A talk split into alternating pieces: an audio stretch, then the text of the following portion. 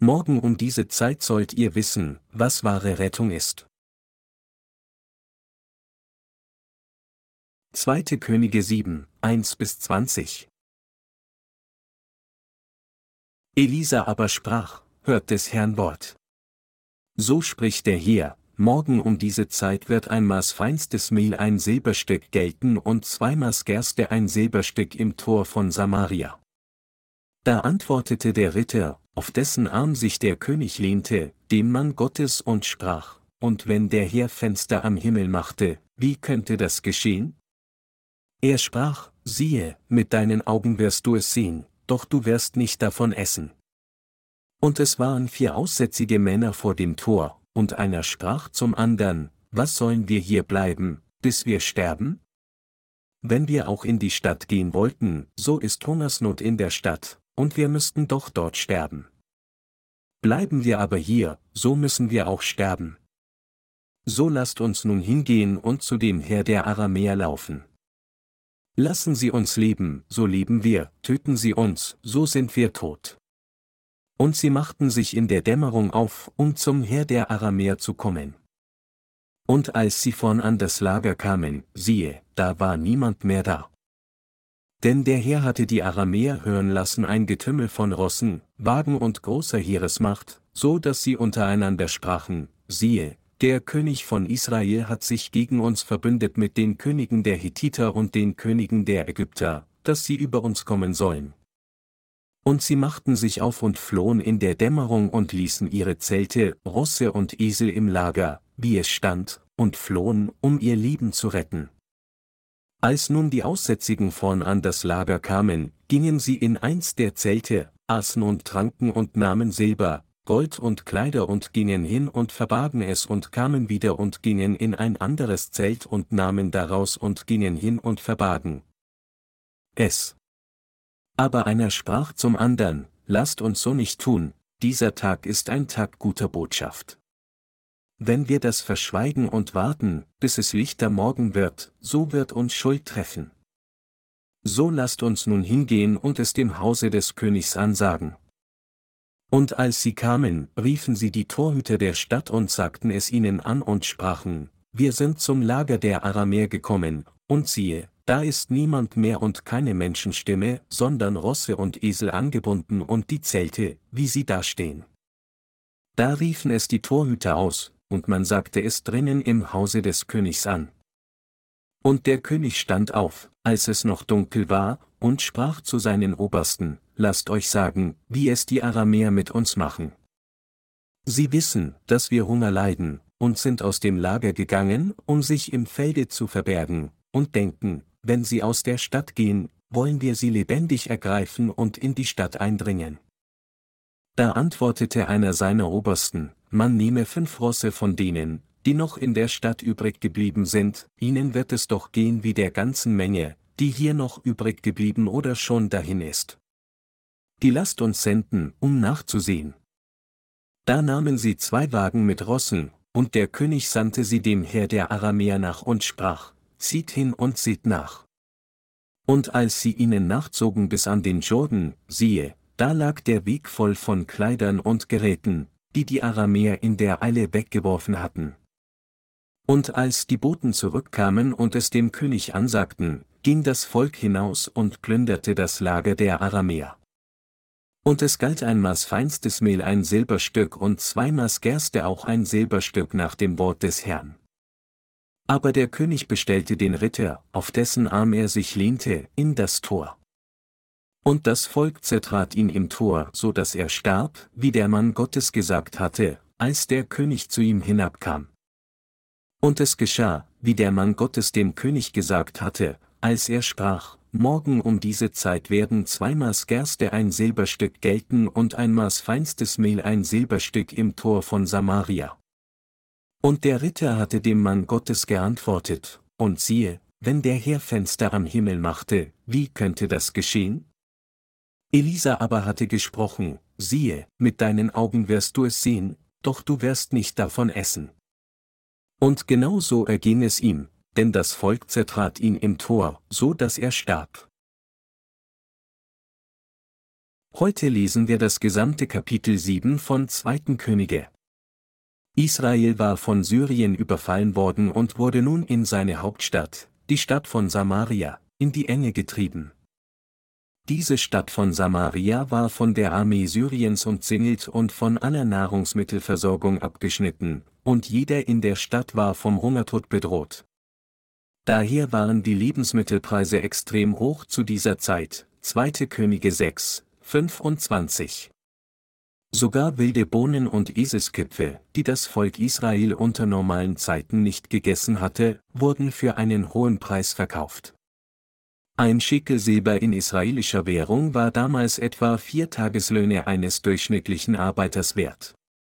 Um also eine Tasse wilde Bohnen zu kaufen, musste ein Arbeiter 20 Tageslöhne bezahlen und fast seinen gesamten Jahreslohn für einen Eselskorb. Das zeigt, wie wenig das Volk Israel zu dieser Zeit hatte. Während die Belagerung unvermindert weiterging, passierten schreckliche Dinge in der Stadt Samaria. Die Menschen in der Stadt waren so ausgehungert, dass sie fast in den Wahnsinn getrieben wurden. In einem Fall hatten zwei Frauen beschlossen, auszulosen und abwechselnd ihre eigenen Kinder zu essen, und eines der Kinder wurde tatsächlich gegessen. Bei der Auslosung ihrer eigenen Kinder hatten sie zuerst das Kind der einen Frau gegessen, und am nächsten Tag sollte das Kind der anderen Frau gegessen werden. Aber die Mutter des noch lebenden Kindes, nachdem ihr Hunger durch das Essen des Kindes der anderen Frau etwas gestillt war, kam zur Besinnung und versteckte ihr eigenes Kind. So entstand ein großer turbulenter Kampf zwischen ihnen. Als der König von Israel diese Nachricht hörte, zerriss er seine Kleider und wehklagte.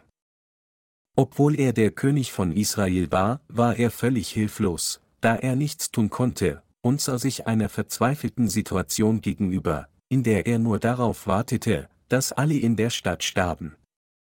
Doch zu dieser Zeit, als Israel durch die syrische Invasion mit einer so schweren Krise konfrontiert war, überbrachte der Diener Gottes sein Wort, indem er sagte, morgen um diese Zeit wird es in der Stadt Gerste zuhauf geben.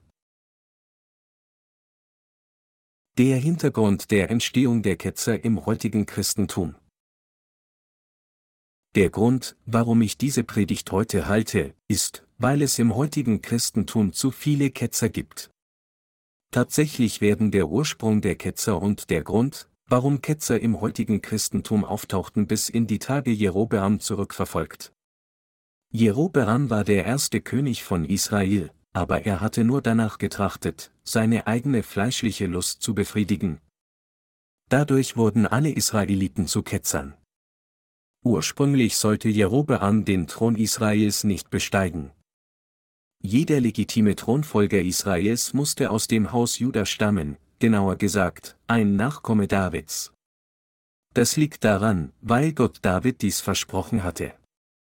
Zu dieser Zeit war Rehabeam, der Sohn Salomos, der einzig legitime Thronfolger Israels. König Salomo hatte jedoch so sehr Götzen angebetet, dass Gott Jerobeam einen Teil Israels übergab. Dieser Mann namens Jerobeam war ursprünglich ein Beamter am Hof von König Salomo, der den Bau des Palastes beaufsichtigt hatte. Trotzdem setzte Gott ihn als König des Nordreichs Israel ein. Im südlichen Reich Juda, auf der anderen Seite, gewährleistete Gott, dass die Stämme Juda und Benjamin loyal gegenüber Rehabeam, dem Sohn Salomos, bleiben würden. Infolgedessen wurde das Volk Israel nun in zwei gespalten, in das nördliche Reich Israel und das südliche Reich Juda, was die Ära des geteilten Königreichs einleitete. Zuvor war Israel eine Nation gewesen, aber jetzt war es in zwei Seiten geteilt. Nun gab es also zwei Könige in Israel. Jerobeam stammte nicht aus der königlichen Familie. Sie sollten sich hier völlig bewusst sein, dass Gott das Volk nur deshalb in zwei Teile riss, weil Salomo Götzen angebetet hatte, und einen von ihnen Jerobeam übergab. So wurde Jerobeam König von Israel. Im Süden wurde Salomos Sohn namens Rehabeam König, während im Norden Jerobeam König wurde. Jerobeam stand jedoch vor einem ernsten Problem des Regierens. Sobald er den Thron des Nordreichs Israel bestiegen hatte, leitete er besondere Maßnahmen ein, um seinen Thron und seine Macht aufrecht zu erhalten, ganz gleich, was er zu opfern hatte. Dies war die Position von König Jerobeam. Da König Jerobeam kein Nachkomme Davids war, wurde er noch besorgter, nachdem er den Thron bestiegen hatte. Weil Gott mit David zufrieden war, hatte er verheißen, dass er Davids Nachkommen den Thron Israels geben würde und sie ihn behalten würden. Jerobeam wusste dies sehr wohl, und so, als er König von Israel war, musste er etwas tun, um seinen Thron zu behalten. Was er tat, war alle Institutionen zu ändern, die Gott vor lange Zeit errichtet hatte. In Israel konnten nur die Nachkommen von Levi Priester oder Hohepriester werden, aber König Jerobeam ernannte jeden zum Priestertum, der es werden wollte, sogar von den gewöhnlichen Leuten. Er ersetzte auch Jehova Gott durch goldene Kälber und verlegte das Datum des Versöhnungstages vom zehnten Tag des siebten Monats auf den fünfzehnten Tag des achten Monats.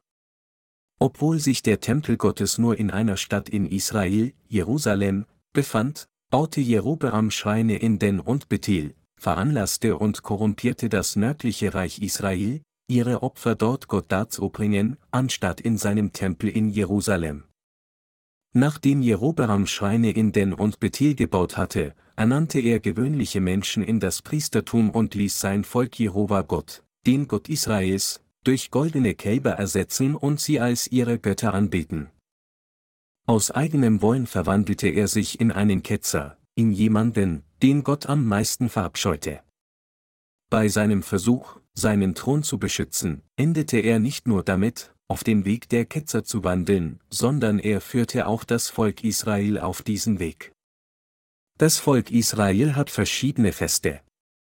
Das größte dieser Feste ist kein anderes als das Passa. Den Tag gekennzeichnet, als Gott das Volk Israel aus Ägypten geführt hatte, ist dies die Zeit, in der das gesamte Volk in Bewegung ist. Ein anderes Fest fand im siebten Monat des jüdischen Kalenders statt.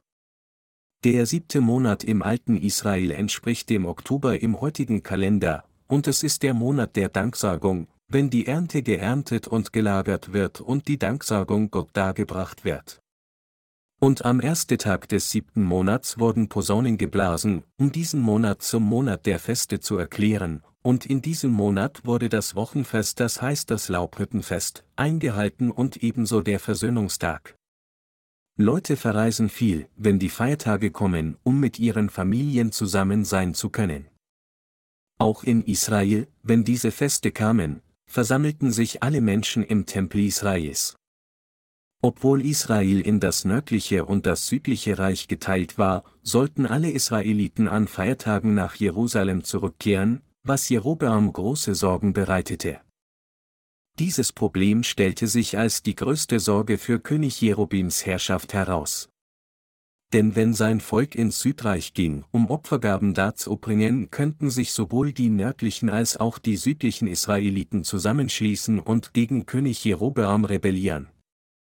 Jerobeam hatte den Thron vorübergehend bestiegen, nur weil König Salomo so viel Götzendienst begangen hatte. Gott hatte dies nur wegen der von König Salomo begangenen Sünden nur für eine Weile zugelassen, und daher war es durchaus möglich, dass das Volk, sobald es erkannte, dass Jerobeam nicht das Blut vom Hause Juda hatte, ihn töten könnten und zu König Rehabeam zurückkehrte.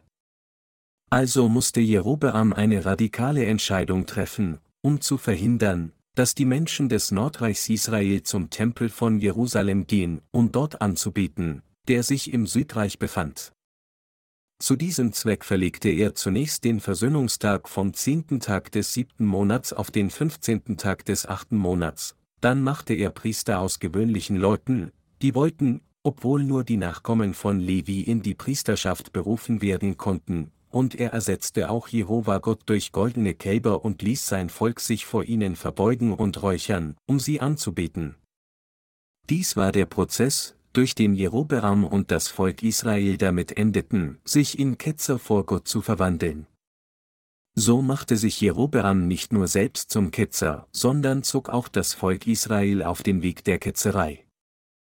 Und sein unauslöschlicher Einfluss beeinflusst immer noch viele Führer in christlichen Versammlungen. Wir alle müssen diese Tatsache erkennen, dass das heutige Christentum eindeutig die Sünden Jerobims nachahmt und ihnen folgt. Der wahre Gott Israels ist Jehova Gott. Der Name dieses Gottes lautet auf Hebräisch Jahwe. Doch König Jerobeam hatte diesen Jahwe Gott durch goldene Kälber ersetzt, um sie als Götter anzubeten. Sie müssen hier also erkennen, wie schwer seine Sünden waren. Nachdem er an seinen auserwählten Orten goldene Kälber aufgestellt hatte, sagte er zum Volk des Nordreichs Israel, diese sind die Götter, die euch führten. Diese goldenen Kälber sind eure Götter. Indem Jerobeam so sein Volk dazu brachte, goldenen Kälbern als ihre Götter zu dienen, zog Jerobeam sie alle in die Ketzerei. Da Israel ursprünglich von den zwölf Söhnen Jakobs gegründet wurde, hatte es zwölf Stämme, und von diesen konnte nur der Stamm Levi zum Priesterschaft Gottes ernannt werden.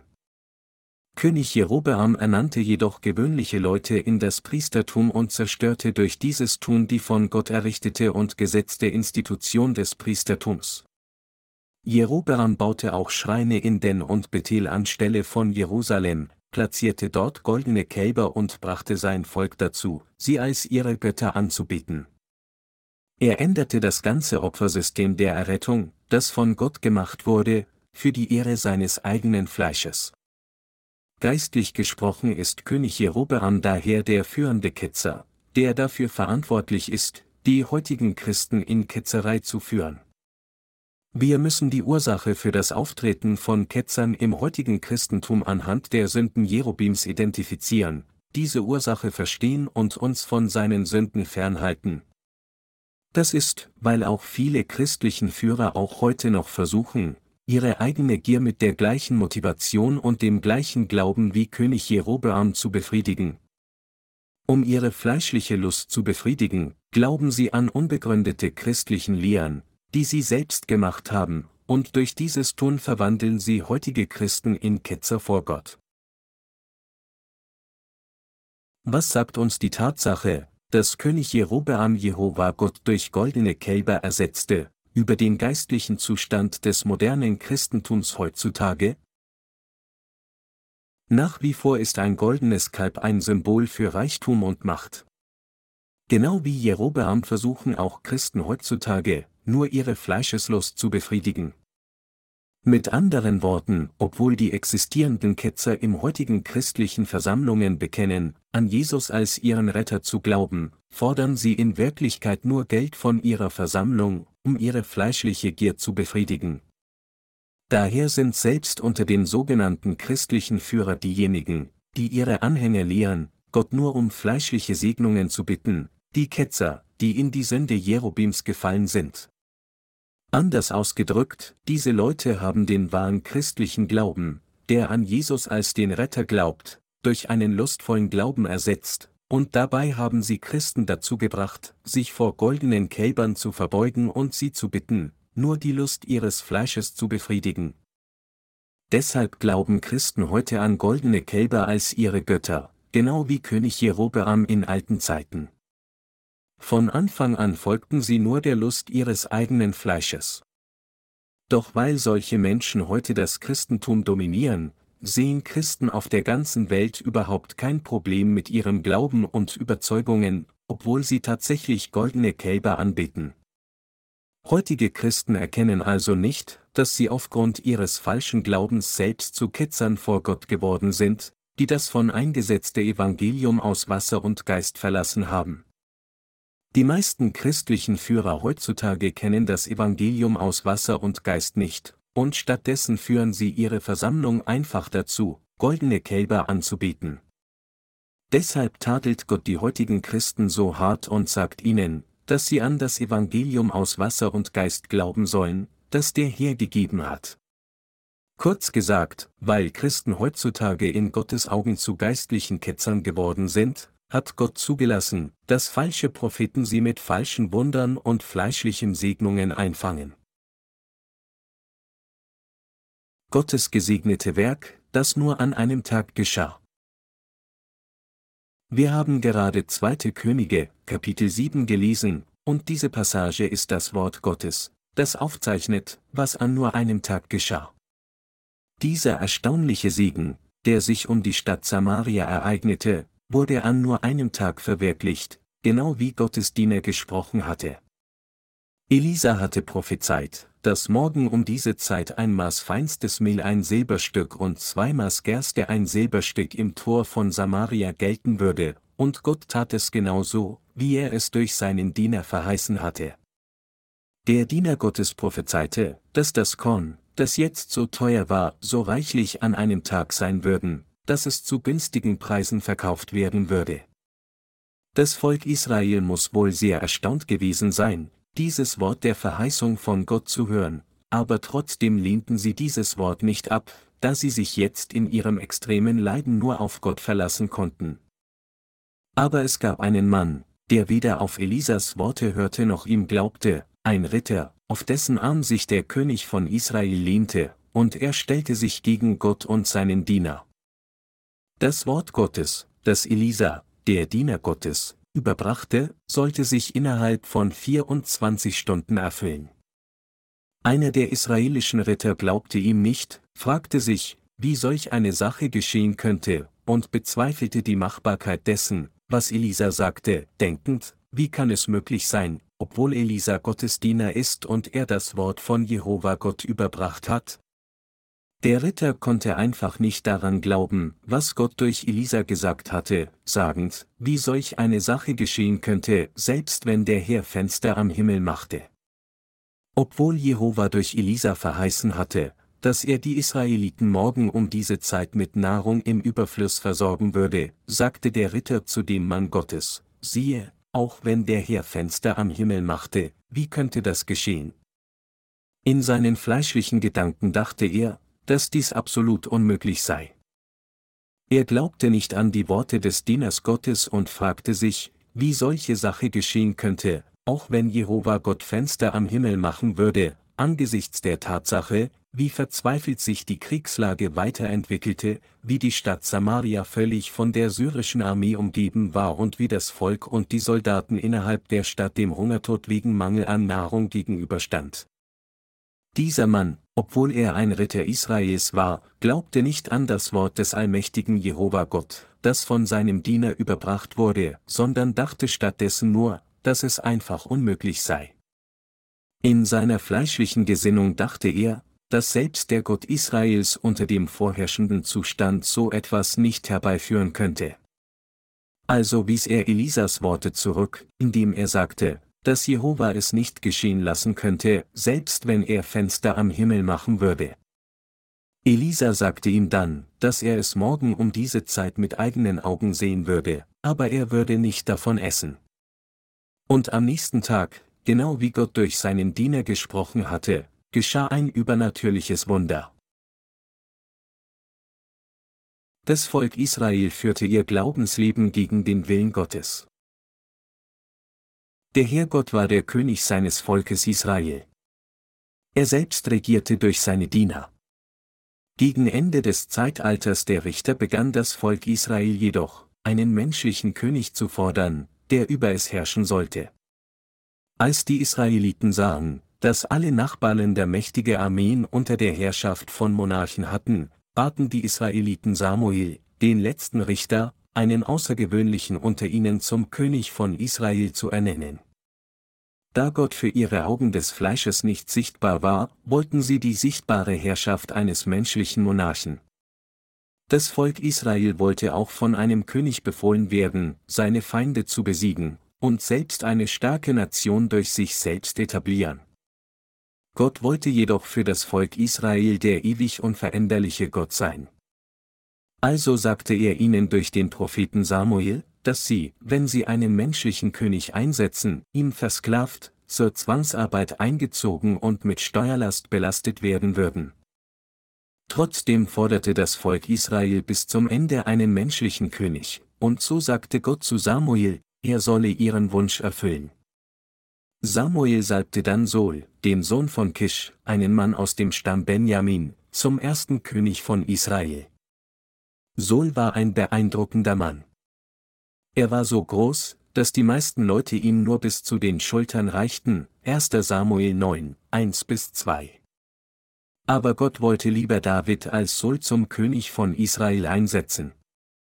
Also wurde David nach Sauls Tod König von Israel. Sobald David den Thron bestiegen hatte, war Israel von Norden zum Süden vereint und wurde sehr wohlhabend. Salomo profitierte von den Tributzahlungen der Nachbarländer Israels. Die Grundlage dieses Wohlstandes hatte sein Vater König David gelegt, indem er Krieg führte und sie eroberte. So heißt es, dass es während der Herrschaft Salomos Silber wie gewöhnliche Steine gab, 1. Könige 10 Uhr und 27 Minuten. König David glaubte an Jehova Gott und folgte ihm wie ein Schaf seinem Hirten, Psalm 23, 1.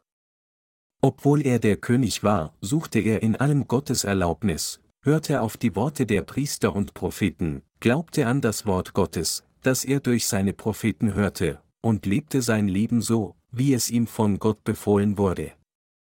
Im Gegensatz zu David vertraute Salomo weder auf Jehova Gott noch verließ er sich ganz auf ihn. Stattdessen verließ er sich auf seine eigene Weisheit, und er versuchte, den Frieden durch seine Ehen aufrecht zu erhalten, indem er Prinzessinnen aus mächtigen Ländern wie Ägypten zu seinen Frauen nahm. Als diese ausländischen Prinzessinnen nach Israel kamen, um Salomo zu heiraten, brachten sie ihre nationalen Götzen mit. Infolgedessen verwandelte sich nicht nur der Hof Israels, sondern die gesamte Nation in eine Ausstellung ausländischer Götzen. Nach dem Tod von König Salomo folgte sein Sohn Rehabeam auf den Thron. Da Gott David verheißen hatte, dass er seinen Thron von seinen Nachkommen besteigen lassen würde, wurde Rehabeam König. Aber Rehabeam verehrte auch Götzen und folgte den Fußstapfen seines Vaters Salomo. Also spaltete Gott Israel wegen der Sünden Salomos in zwei Teile. Israel wurde daher in das Nordreich Israel und das Südreich Juda geteilt, und der Thron des Nordreichs wurde von Jerobeam bestiegen, der Salomos Offizier gewesen war. Wie ich jedoch vor kurzem erklärt habe, war König Jerobeam besorgt, dass sein Volk in das Reich Juda zurückkehren könnte, und so machte er goldene Kälber, platzierte eines in den am nördlichen Ende und ein weiteres in Beersheba am südlichen Ende und verkündete dann, dass diese die Götter seien, die das Volk Israel aus Ägypten gerettet hätten. Infolgedessen wurde er Gottes am meisten gehasster Feind. Was wichtig für uns hier ist, ist, dass heutige christliche Gläubige auch Ketzer vor Gott geworden sind, die in die von Jerobeam festgesetzten Fallen tappten. So kam das Volk Israel, angeführt von König Jerobeam an der Spitze, alle dazu, Götzen anzubeten und seinen Sünden nachzufolgen. Sie verwandelten sich nun in Gottes Augen in schreckliche Ketzer, fast unmöglich umzukehren. Gott verabscheute ihre Sünden am meisten.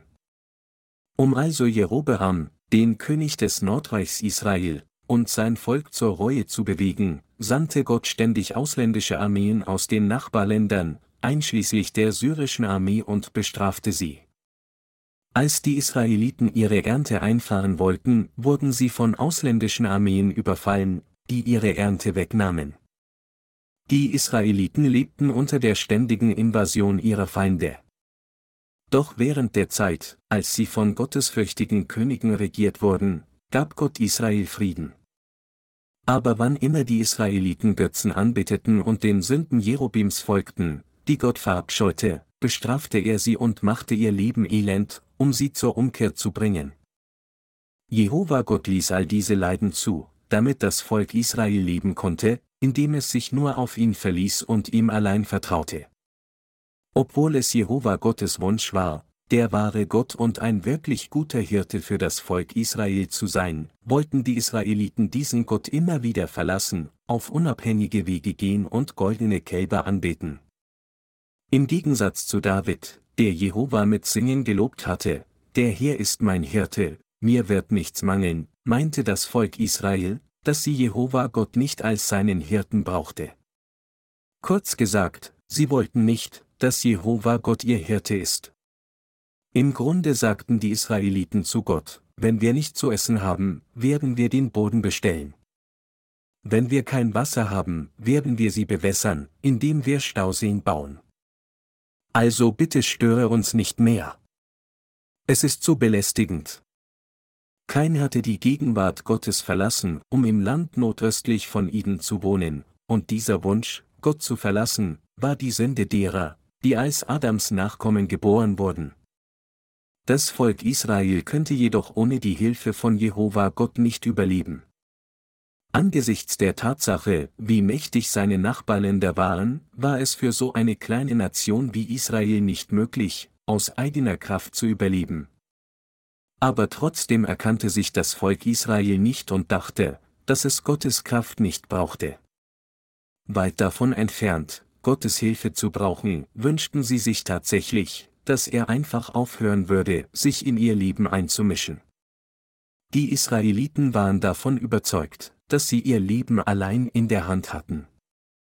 Das Volk Israel ignorierte die Segnungen Jehovas Gottes, der sie aus Ägypten geführt, sie von den Sünden der Welt gerettet und sie beschützt hatte, damit sie wohlhabend waren, und folgte den Sünden Jerobims und liebte diesen Gott nicht mehr. Obwohl sie in ihrem Fleisch Abrahams Nachkommen waren, waren sie geistlich nicht mehr Gottes Volk. Trotzdem ermahnte Gott sie, umzukehren, indem er zu ihnen sagte, es gibt eine Verheißung, die ich Abraham machte. Ich versprach ihm, dass ich seinen Nachkommen, den Beschnittenen, ihr Gott sein würde. Ich werde ihr Gott und Hirte sein, und wenn ihre Feinde sie überfallen, werde ich sie beschützen. Ich bin Jehova, euer Herrgott. Wisst dies in eurem Leben. Wie könnt ihr euer Leben fortsetzen, wenn ihr nicht an mich, euren Gott, glaubt? Doch habt ihr nicht goldene Kälber an meine Stelle gesetzt und betet sie nicht sogar jetzt als eure Götter an? Aus Gottes Sicht ist jeder nach seinem Bilde geboren, und deshalb muss jeder in Gottesfurcht leben. Jeder ist gebunden, sich auf etwas zu verlassen, während er sein Leben fortsetzt. Wie töricht ist es dann, sich auf goldene Kälber statt auf Jehova Gott zu verlassen, und was für ein geistlich blindes Leben ist dieses Leben? Obwohl Gott die Israeliten beschützt und gesegnet hatte, verließen sie diesen Gott und beteten stattdessen goldene Kälber an, und deshalb konnten sie weder materiellen noch geistlichen Segen von Gott empfangen. Wie wird jeder in Gottes Augen gesehen? Als das Volk Israel von seinen Feinden umzingelt war, aßen manche Eltern sogar ihre eigenen Kinder. Es ist absolut notwendig, dass wir erkennen, wie böse jeder ist und wie böse wir sind, und dann an die Gerechtigkeit Gottes glauben. Als der Stadt Samaria durch die Belagerung die Lebensmittel ausgingen, aßen einige israelische Frauen abwechselnd ihre eigenen Kinder. Es steht geschrieben, diese Frau da sprach zu mir, gib deinen Sohn hier, dass wir ihn heute essen, morgen wollen wir meinen Sohn essen. So haben wir meinen Sohn gekocht und gegessen. Und ich sprach zu ihr am nächsten Tag, gib deinen Sohn hier und lass uns ihn essen. Aber sie hat ihren Sohn versteckt, 2. Könige 6, 28 bis 29. Der König von Israel war am Boden zerstört, als er die Tragödie hörte doch er konnte nichts für sein Volk tun. Die menschliche Natur ist so, dass jeder seine eigenen Kinder kochen und essen würde, wenn er nichts zu essen hätte. Ist dies nicht tatsächlich das grässliche Bild von Ihnen und mir? Wenn Sie und ich tagelang gehungert hätten und der Hunger so schlimm wurde, dass wir halluzinieren würden, würden wir nicht auch wie diese israelischen Frauen enden? Drehen Sie sich um und schauen Sie sich an. Sowohl sie als auch ich sind mehr als fähig, diese Gräueltat zu begehen. Das liegt daran, weil alle gleich böse sind.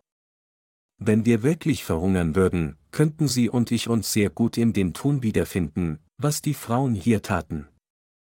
Die Geschichte, die ich Ihnen gleich erzählen werde, ist ein authentischer Bericht.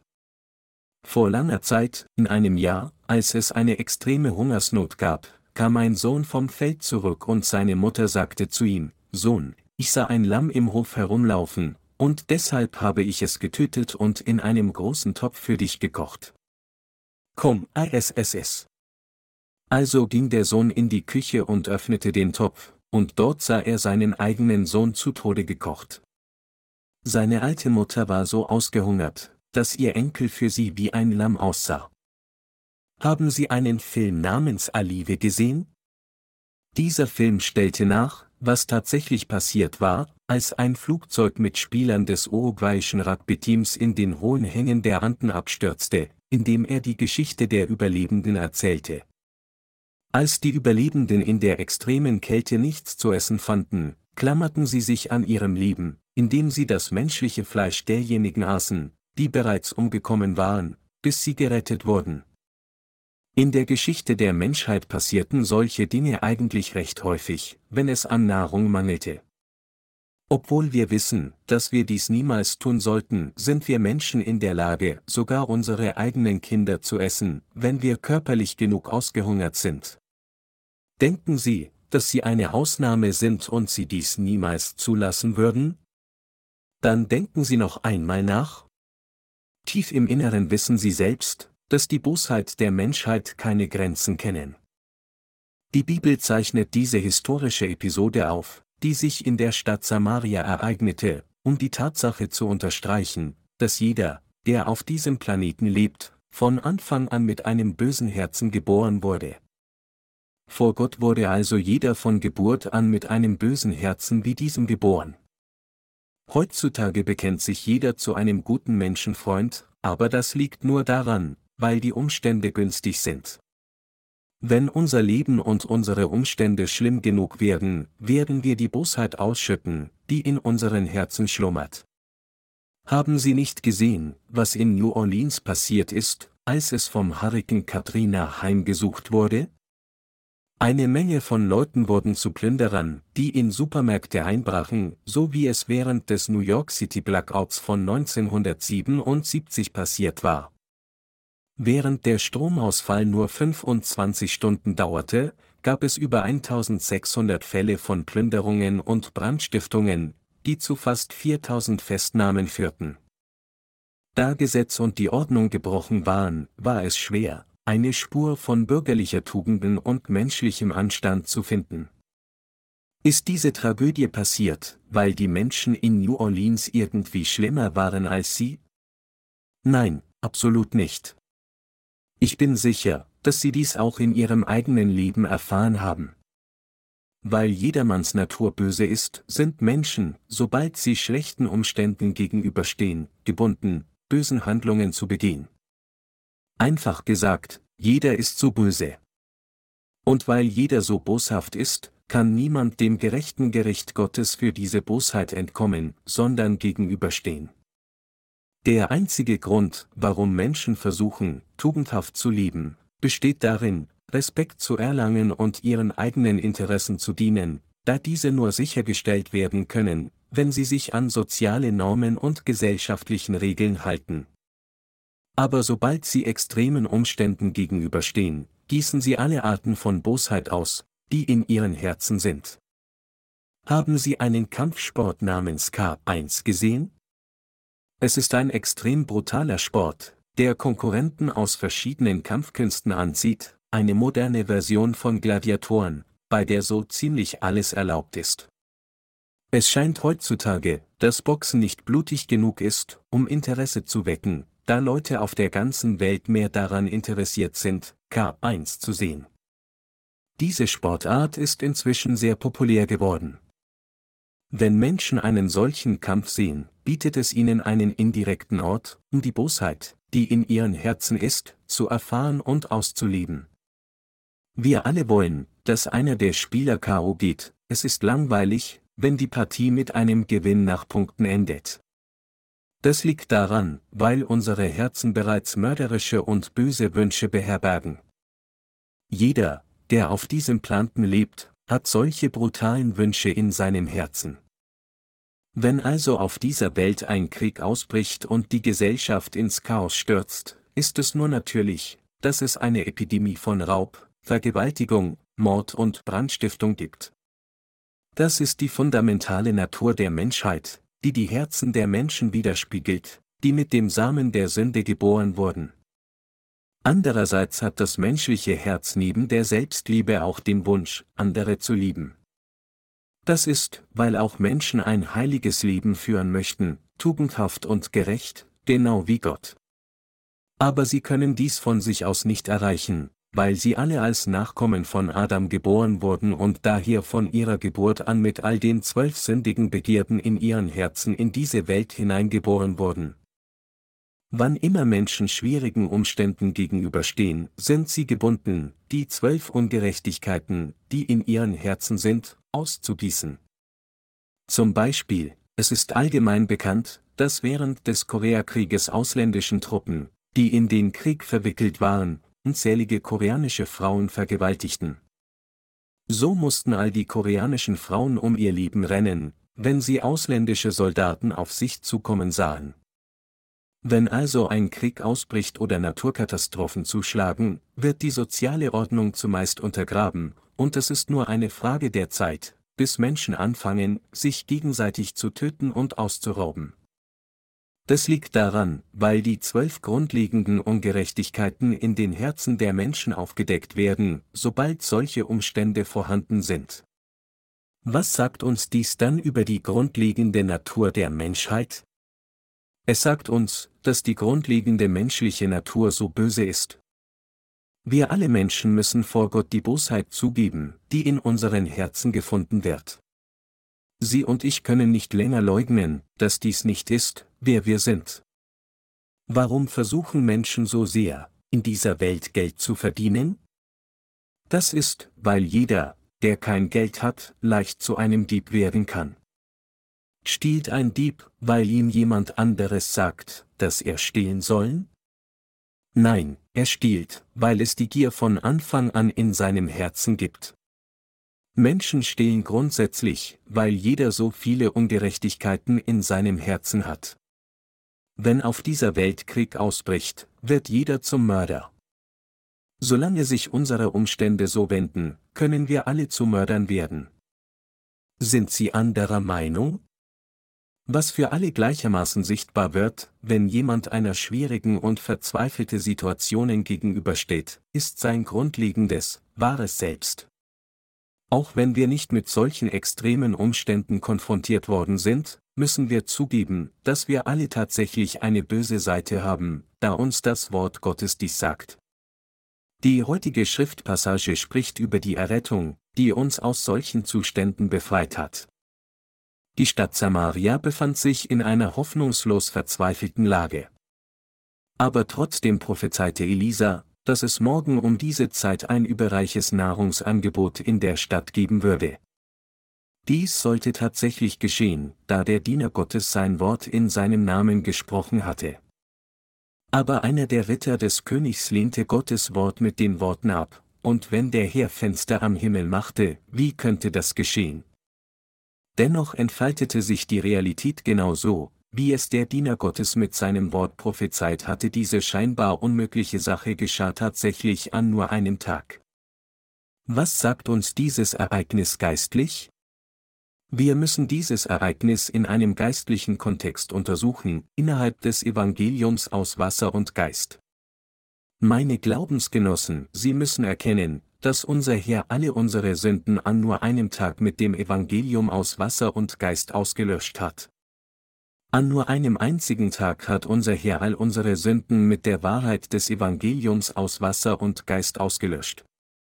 Wegen unserer Sünden sind wir Menschen dazu bestimmt, bis zu dem Tag, an dem wir sterben, weiterhin böse zu sein und böse Handlungen zu begehen, aber um solche Menschen wie uns von jeder Sünde zu retten, kam unser Herr verkörpert im Fleisch des Menschen auf diese Erde und nahm all die Sünden der Menschheit an nur einem Tag auf sich, indem er von Johannes dem Täufer getauft wurde. Mit dieser Taufe nahm der Herr all die Sünden der ganzen Menschheit auf sich und wusch sie alle nur an einem Tag weg. Um die Sünden der Welt der Menschheit zu tragen, wurde Jesus von Johannes dem Täufer getauft, und indem er gekreuzigt wurde und wieder von den Toten auferstand, hat er sofort all diejenigen gerettet, die an das Evangelium aus Wasser und Geist glauben. Das ist die Wahrheit, die im Evangelium aus Wasser und Geist enthalten ist. Der Herr hat die ganze Verurteilung der Sünde beendet, indem er jede Sünde der Menschheit ein für allemal mit dem Evangelium aus Wasser und Geist weggewaschen hat. So wie der Ritter, der nicht glaubte, was der Diener des Herrn sagte, was morgen um diese Zeit geschehen würde, starben, werden heute diejenigen, die nicht an das Evangelium aus Wasser und Geist glauben, das verkündet, dass Jesus Christus all die Sünden der Menschheit durch die Taufe durch Johannes dem Täufer ausgelöscht hat, auch dem geistlichen Tod gegenüberstehen. Wir Christen müssen glauben, dass Jesus durch seine Taufe all die Sünden der Menschheit an nur einem Tag auf sich genommen hat. Heute sollten wir den Herrn preisen, indem wir unseren Glauben an das Evangelium aus Wasser und Geist platzieren. Diejenigen, die nicht glauben, dass unser Herr alle Sünden dieser Welt ein für allemal mit dem Evangelium aus Wasser und Geist ausgelöscht hat, sind die wahren Ketzer in christlichen Versammlungen. Das Evangelium aus Wasser und Geist verkündet, dass der Herr verkörpert im Fleisch des Menschen auf diese Erde gekommen ist, die Sünden der Welt ein für allemal auf sich genommen hat, indem er im Alter von 30 Jahren von Johannes dem Täufer getauft wurde, diese Sünden ans Kreuz trug und sie alle auf einmal dauerhaft durch sein Blutvergießen zu Tode auslöschte. Daher sind diejenigen, die nicht mit ihrem Herzen an dieses Evangelium glauben, die wahren Ketzer im Christentum. Der Ritter Israels, auf dessen Arm sich der König lehnte, sagte, und wenn der Herr Fenster am Himmel machte, wie könnte das geschehen? Wenn es heute jemanden gibt, der wie dieser Ritter nicht an das Evangelium aus Wasser und Geist glaubt, ist er zweifellos ein Ketzer vor Gott. Mit anderen Worten, Ketzer sind diejenigen, die nicht glauben, dass unser Herr all die Sünden der Welt ein für allemal auf sich genommen hat, indem er von Johannes dem Täufer getauft wurde, dass er ihren Sold auf einmal bezahlte, nicht zweimal, indem er am Kreuz gekreuzigt wurde. Es besteht kein Zweifel, dass wir gebunden sind, Sünden zu begehen, bis unser Fleisch stirbt. Als diejenigen, die glauben, dass Jesus Christus der Erretter ist, müssen wir also mit unseren Herzen an der Wahrheit des Evangeliums aus Wasser und Geist festhalten und bei jedem Atemzug darüber nachsinnen. All diejenigen, die an Jesus glauben, müssen immer wieder über das Evangelium aus Wasser und Geist in ihren Herzen nachsinnen. Weil unsere Sünden durch die Taufe, die der Herr von Johannes dem Täufer empfangen hat, ein für allemal auf Christus übertragen wurden, glauben wir, dass unsere Sünden verschwunden sind und wir auf einmal durch Glauben an das Evangelium aus Wasser und Geist gerecht geworden sind. Durch diesen Glauben an das Evangelium aus Wasser und Geist haben wir uns mit dem Herrn vereint, und als er getauft wurde und sein Blut zu Tode am Kreuz vergoss, wodurch er für unsere Sünden Sühne leistete, wurden unsere Sünden weggewaschen und wir mussten auch mit Christus sterben. Und weil Jesus Christus wieder von den Toten auferstanden ist, werden auch wir, die Gläubigen an das Evangelium aus Wasser und Geist, zusammen mit dem Herrn auferstehen, um seine Ehre und Herrlichkeit mit Christus für immer zu genießen. Jetzt müssen wir in unseren Herzen immer durch Glauben über das Evangelium aus Wasser und Geist nachsinnen. Während wir unser Leben in dieser Welt fortsetzen, wird unsere Bosheit täglich ausgegossen und unsere Unzulänglichkeiten werden Tag für Tag aufgedeckt. Aus diesem Grund müssen wir täglich über das Wort des Evangeliums aus Wasser und Geist, das Wort der Gerechtigkeit Gottes, nachsinnen und all unsere Übertretungen durch unseren Glauben an dieses wahre Evangelium wegwaschen. Obwohl die Sünden dieser Welt bereits mit dem Evangelium aus Wasser und Geist weggewaschen wurden, müssen wir sie beheben, indem wir unseren Glauben an dieses mächtige Evangelium platzieren, weil wir immer noch jeden Tag in unserem Leben Sünde begehen. In der Tat müssen wir mit dem Evangelium aus Wasser und Geist, das der Herr gegeben hat, all die Missetaten durch Glauben beheben, die wir aus unserer Schwäche begehen. Diejenigen von uns, die jetzt an das Evangelium aus Wasser und Geist glauben, sind wirklich Gottes Volk, aber wenn wir nicht in der Lage sind, die Art von Leben zu leben, das Gott von uns will, dann ist es nur angemessen, dass wir alle Sünden, die wir unter gegebenen Umständen begangen haben, zugeben und bestätigen, dass der Herr sogar diese Sünden zur Vollkommenheit bereits mit der Wahrheit des Evangeliums aus Wasser und Geist ausgelöscht hat, und mit diesem unseren Glauben Gott danken, der uns wirklich gerettet hat. So bewahren wir unsere Heiligkeit, indem wir ständig unseren Glauben an das Evangelium aus Wasser und Geist bekennen. Wir sollten das Evangelium aus Wasser und Geist auf der Grundlage des Wortes Gottes bestätigen und sicher sein, dass unsere Herzen tatsächlich von all unseren Sünden reingewaschen wurden, indem wir sagen, ich bin so unzulänglich und habe diese falsche Taten begangen. Aber hat der Herr nicht bereits durch die Taufe alle meine Sünden auf sich genommen? Warum müssen wir zu Gottes Gemeinde kommen und dort anbeten? Warum müssen wir weiterhin die Predigten anhören, die über das Wort Gottes predigen? Wenn Sie in die Gemeinde Gottes kommen, werden Sie alles über das Wort Gottes und besonders die Wahrheit des Evangeliums aus Wasser und Geist hören. Die Wahrheit ist, dass der Herr auf diese Erde kam, alle unsere Sünden ein für allemal auf sich nahm, indem er von Johannes dem Täufer getauft wurde, einmal zu Tode gekreuzigt wurde, von den Toten auferstand und dadurch uns alle auf einmal gerettet hat.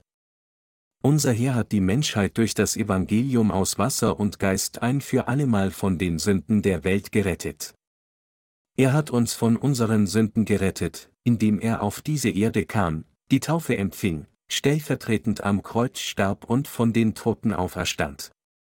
Doch einige Leute fragen sich, wie hätte Jesus die Sünden wegnehmen können, die wir noch nicht begangen haben? Aber es gibt nichts, worüber man sich Sorgen machen müsste. In der heutigen Schriftpassage hatte der Diener Gottes selbst in einer hoffnungslos verzweifelten Situation prophezeit, als die Einwohner der Stadt Samaria solchen extrem schwierigen Umständen gegenüberstanden, dass sie wegen der Belagerung verhungerten, dass morgen um diese Zeit Gott die Stadt mit reichlich Lebensmittel füllen würde. Glauben Sie an diese Worte des Dieners Gottes. So wie nur diejenigen, die an die Worte von Gottes Diener glaubten, aus einer solch hoffnungslosen Situation in Samaria gerettet wurden, wird Gottes Errettung nur denen gegeben, die tatsächlich an das Evangelium aus Wasser und Geist glauben. Auch wenn wir unzureichend sind, hat uns der Herr durch das Evangelium aus Wasser und Geist ein für allemal von unseren Sünden gerettet. Indem er selbst von Johannes dem Täufer getauft wurde, gekreuzigt wurde und sein Blut zu Tode vergoss und wieder von den Toten auferstand, hat Jesus auf einmal alle von uns gerettet, die an das Evangelium aus Wasser und Geist glauben. Bevor wir also an das Evangelium aus Wasser und Geist glauben, müssen wir zuerst zugeben, dass wir grundsätzlich böse und für die Hölle bestimmt sind. Wir müssen an das Evangelium der Wahrheit glauben, das verkündet, dass unser Herr unsere Sünden ein für allemal auf sich getragen hat, indem er von Johannes dem Täufer getauft wurde, und dass er uns vollkommen gerettet hat, indem er gekreuzigt wurde, sein Blut zum Tode vergoss und wieder von den Toten auferstanden ist.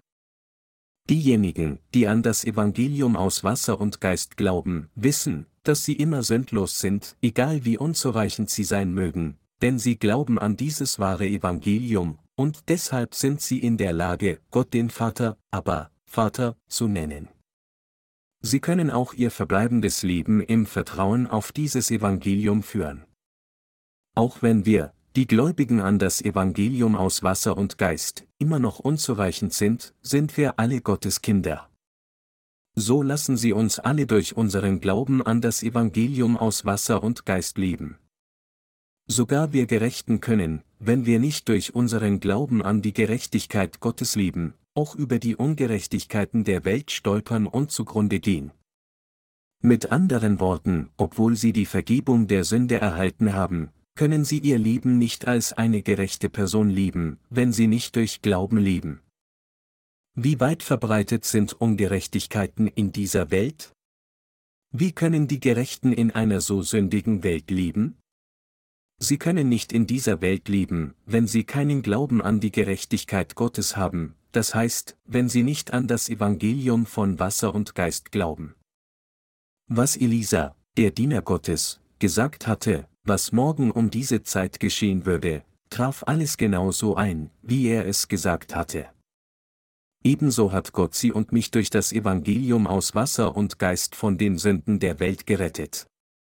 Es ist mit diesem Evangelium aus Wasser und Geist, dass Gott die Sünden der Menschheit ein für allemal ausgelöscht hat.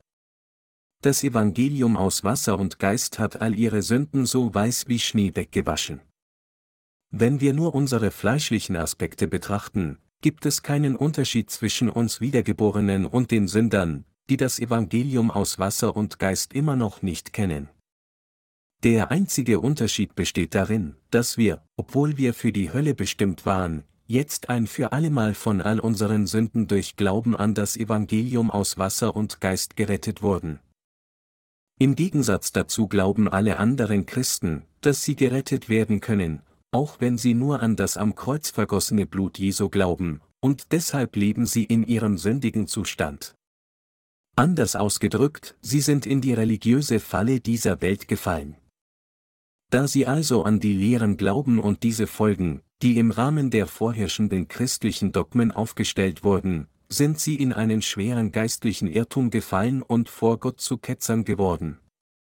Heute sind all jene in christlichen Versammlungen, die nicht an das Evangelium aus Wasser und Geist glauben, geistliche Ketzer. Niemand sonst ist in Gottes Augen ein Ketzer. Geistlich gesprochen, Ketzer sind keine anderen als diejenigen, die nicht an Gott gemäß seinem Wort glauben, sie akzeptieren die Wahrheit nicht, dass Gott uns durch das Evangelium aus Wasser und Geist ein für allemal von allen Sünden der Welt gerettet hat. Da wir glauben, dass der Herr uns durch die Wahrheit des Evangeliums aus Wasser und Geist von allen Sünden der Welt gerettet hat, sind wir die wahren Christen. Daher bleiben diejenigen unter heutigen Christen, die kein richtiges Verständnis der Wahrheit des Evangeliums aus Wasser und Geist haben und stattdessen denken, dass Jesus sie allein durch sein Blut von ihren Sünden gerettet hat, immer noch Sünder, die in Ketzerei gefangen sind. Deshalb gibt es so viele Christen, die in Ketzerei selbst gefallen sind, da ihre eigene Gerechtigkeit und eigene Güte diese von Gott übersteigen. Ketzer erkennen nicht einmal, dass sie geradewegs zur Hölle unterwegs sind, noch sind sie sich bewusst, wie völlig verdorben sie vor Gott sind, und sie bleiben blind gegenüber der Gerechtigkeit Gottes, das heißt, sie erkennen nicht, dass der Herr sie von all ihren Sünden durch das Evangelium aus Wasser und Geist gerettet hat. Ketzer in Gottes Augen sind diese Menschen, die das Evangelium aus Wasser und Geist nicht kennen und die weder an die echte Wahrheit der Errettung, die der Herr gegeben hat, glauben noch sie anerkennen können. Da wir mit Schwächen in diese Welt geboren wurden, gibt es nichts in unserem Fleisch, dem wir vertrauen können.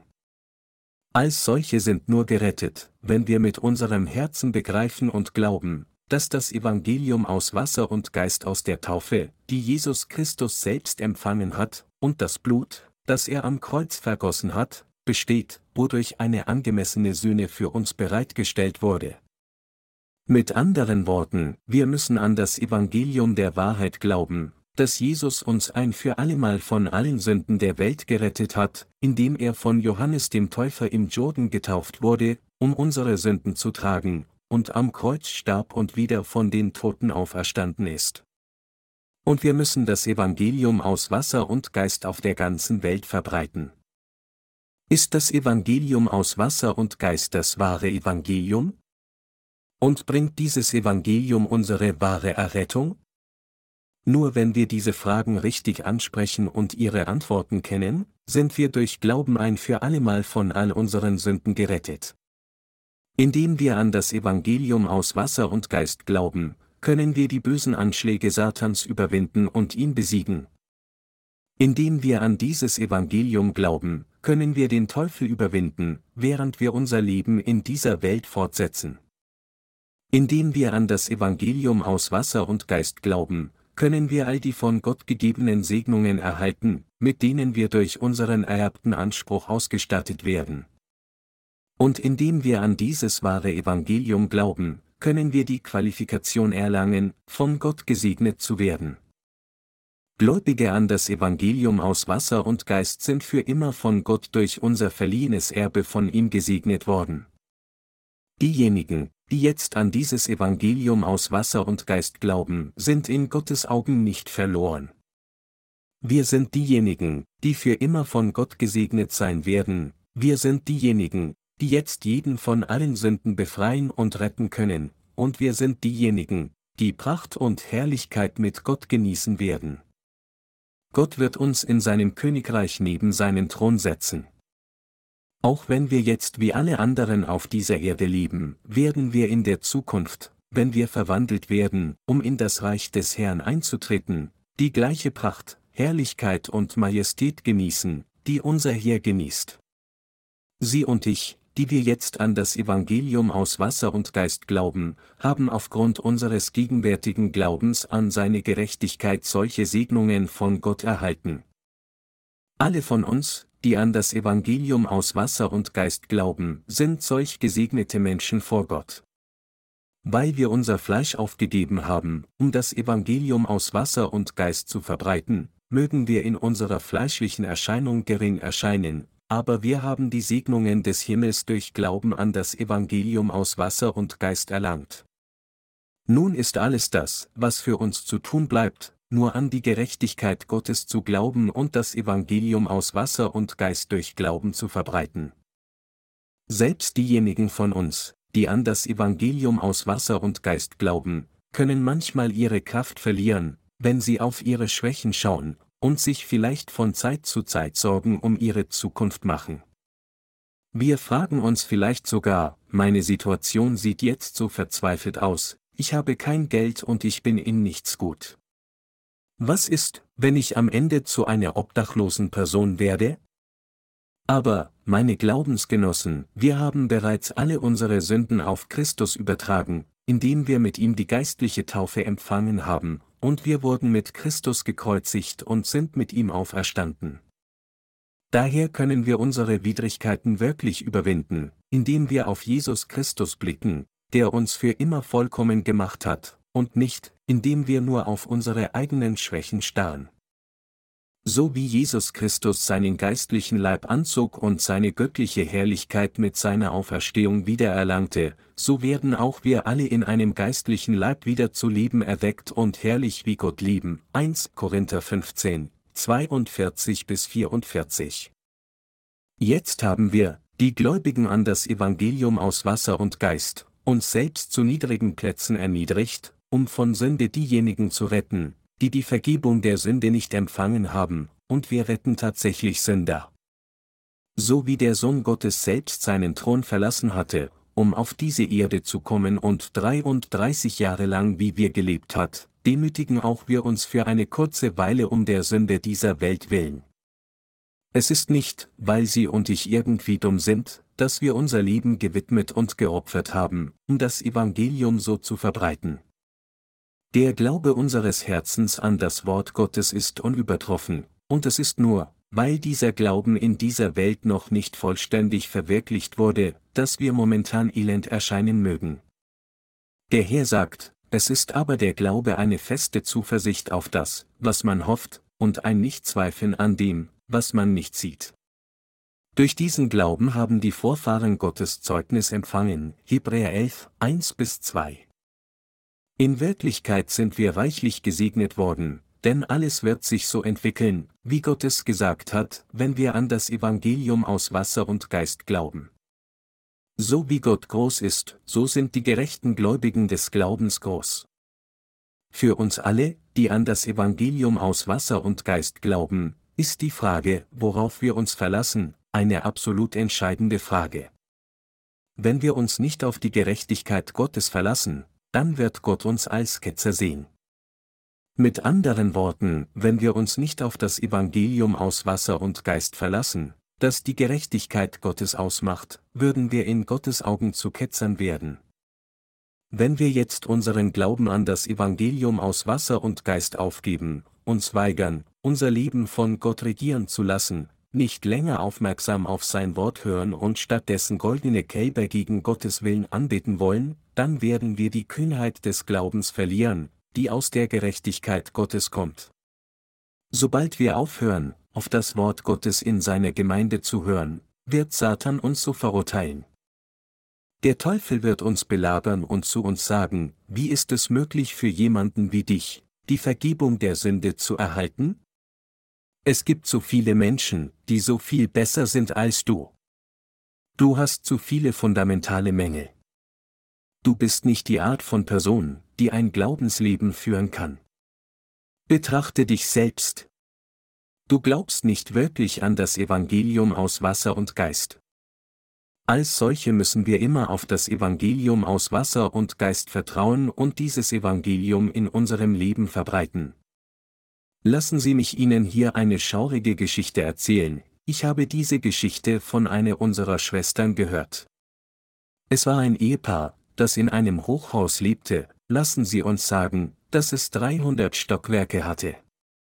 Eines Tages fielen die Aufzüge im Hochhaus aus, und so musste dieses Ehepaar die Treppe bis zum 300. Stock nehmen. Also beschlossen sie, die Treppe hinaufzusteigen, und versprachen sich gegenseitig, verschiedene Geschichten zu erzählen, einige lustige, einige traurige und einige gruselige, bis sie den 300. Stock erreichten. Auf diese Weise, als sie interessante Geschichten erzählten, hatte sie nicht das Gefühl, dass es so schwer war, so hoch zu steigen, Schließlich erreichten sie das 299. Stockwerk. Der Ehemann sagte dann zu seiner Frau, Liebling, möchtest du dir wirklich eine schaurige Geschichte anhören?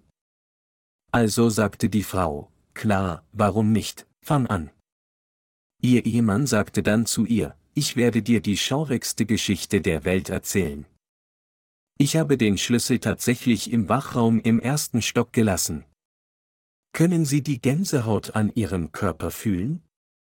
So, wenn Sie und ich unsere Glaubensleben führen, ohne das Evangelium aus Wasser und Geist zu kennen, obwohl wir unser ganzes Leben lang an Jesus geglaubt haben, und wir immer noch überzeugt sind, dass wir selbst immer noch in das Himmelreich kommen würden, dann werden wir beim letzten Atemzug feststellen, dass wir eigentlich nicht dorthin gehen können, wo der Herr ist, alles wegen der Sünden, die immer noch in unserem Herzen sind. Dies wird das Schrecklichste sein, was uns je passieren wird. Die ganze Zeit haben sie an Jesus geglaubt in der Hoffnung, eines Tages in den Himmel zu kommen, aber wenn sie auf ihrem Sterbebett herausfinden, dass sie nicht in den Himmel gehen können, weil sie den Schlüssel zum Himmel nicht haben, nämlich den Glauben an das Evangelium aus Wasser und Geist, wie am Boden zerstört wären sie dann? Haben sie keine Angst vor dieser Aussicht? Wenn wir wirklich an Jesus als unseren Retter glauben und wenn wir wirklich glauben, dass wir durch unseren Glauben an das Evangelium aus Wasser und Geist von unseren Sünden erlöst wurden, dann werden wir alle mit Sicherheit in den Himmel eingehen. Viele Menschen kennen jedoch das Evangelium aus Wasser und Geist nicht, und daher bleiben ihre Sünden in ihren Herzen intakt. Da solche Menschen nicht Gottes Kinder sind, können sie nicht in den Himmel eintreten. Aus diesem Grund werden viele Christen, die lediglich bekennen, an Jesus zu glauben, die schrecklichste Strafe von Gott tragen, indem sie den Sold der Sünde bezahlen, alles nur, weil sie das Evangelium aus Wasser und Geist nicht kennen. Für diejenigen von uns jedoch, die jetzt die Vergebung der Sünde durch Glauben an die Wahrheit des Evangeliums aus Wasser und Geist erhalten haben, gibt es nichts, worüber wir uns Sorgen machen müssten, denn unsere Errettung ist bis auf unserem Sterbebett gesichert. Indem wir an das Evangelium aus Wasser und Geist glauben, haben wir bereits ewiges Leben von Gott sowie das Abwaschen unserer Sünden erhalten, und wir wurden auch vom Tod zum Leben bewegt. Johannes 5, 24. Trotzdem leben wir, die Gläubigen an das Evangelium aus Wasser und Geist, weiterhin an unseren schwachen Körper gebunden. Daher ist es für uns absolut unabdingbar, auf das in seiner Gemeinde gepredigte Wort Gottes zu hören und dem durch Glauben zu folgen. Es ist, weil die Gerechten immer noch schwach und ihre Handlungen voller Fehler sind, dass Gott seine Diener für sie etablierte, und deshalb gibt es Brüder und Schwestern, die ihnen in Gottes Gemeinde voraus sind, und deshalb wohnt der Heilige Geist in ihrem und meinem Herzen, um uns zu führen. Es ist alles, weil auch nach Erhalt der Vergebung der Sünde durch Glauben an das Evangelium aus Wasser und Geist wir nicht umhin können, immer noch schwach zu sein, und deshalb begehen wir von Zeit zu Zeit immer noch Sünden. Deshalb müssen wir alle ständig über das Wort des Evangeliums aus Wasser und Geist nachsinnen. Wenn wir weiterhin das Wort des Evangeliums aus Wasser und Geist hören und so oft wie möglich darüber nachsinnen, ist es dann, dass der Heilige Geist uns Glauben gibt und uns führt, damit wir kühn in die Gegenwart Gottes durch Vertrauen auf das Evangelium aus Wasser und Geist, das Wort Gottes, kommen können. Der Herr entfernt die Schlacke von unseren Herzen mit der Wahrheit des Evangeliums aus Wasser und Geist. Wann immer wir uns unserer Sünden schämen, die wir aus unseren Schwächen begangen haben, sagt er zu uns, warum ist euer Herz beschwert?